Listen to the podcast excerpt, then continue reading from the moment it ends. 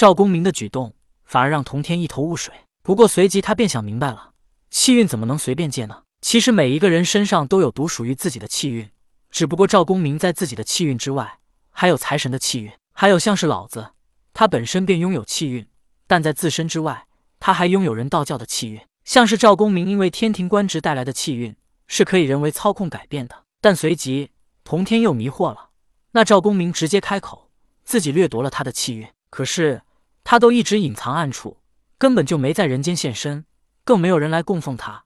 如何能掠夺赵公明财神的气运呢？所以，童天疑惑的问道：“道兄是否误会了？我怎么可能误会？我这次来到人间，正是因为察觉到气运减少，而偏偏我在这里碰到你，而你过来张口就是要借我的气运一用。我看你不是要借，而是明抢。”赵公明气呼呼的说道。赵公明的一番话，童天也是一愣。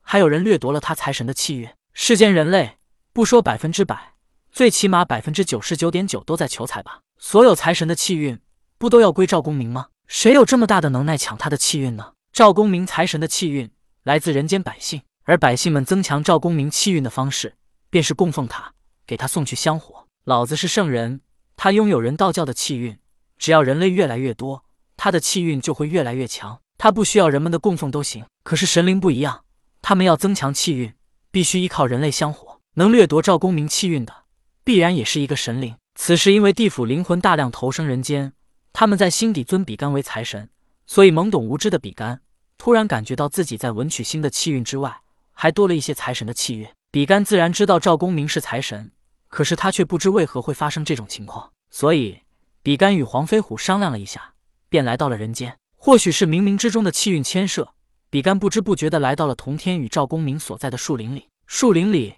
童天不想再耽搁时间，因为现在他要做的。是最关键的覆灭人道教，只要人道教覆灭了，基本上他便算是完成了通天教主交给他的执念。因为接下来对付西方教和阐教，只需要大开杀戒，这是最简单、最快速完成通天教主执念的方法。有了诛仙剑，这一切都变成了可能。以往时候，童天还要担心自己的安全会不会被老子或者元始天尊抓到，毕竟他也没什么法宝和兵器。但是有了诛仙剑，最不济他打不过，可以先逃走。等逃走之后。在暗中来杀人，想那元始天尊以及准提和接引，他们能护得了弟子一时，却护不了一世。完成这些之后，童天便可以真正放下一切的隐居起来了。所以，童天并未生气，依旧微笑着对赵公明说道：“公明道兄，我要掠夺你的气运，轻而易举。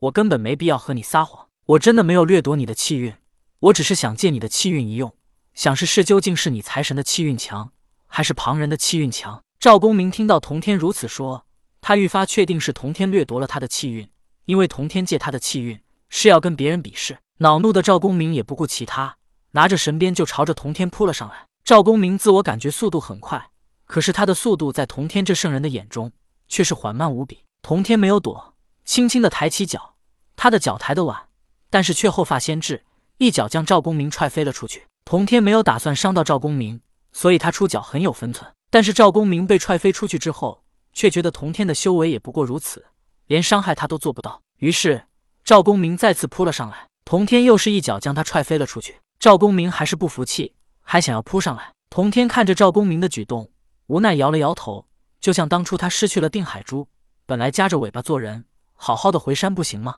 这样也就不至于上封神榜。可是赵公明不行，失败了却还要去找三霄界法宝来报仇。童天感觉这赵公明就是狂妄自大加不识时务。既然他如此不识时务，童天也不再留情，内心暗想：当年通天教主没教训你，今日我便好好的教训你一番。说着，童天不等赵公明扑上来，他直接飞向了赵公明。之后，童天开始出拳出脚，打得赵公明毫无还手之力。一旁的萧生和曹宝看着这种情况，他们互望了一眼，点点头，不管了。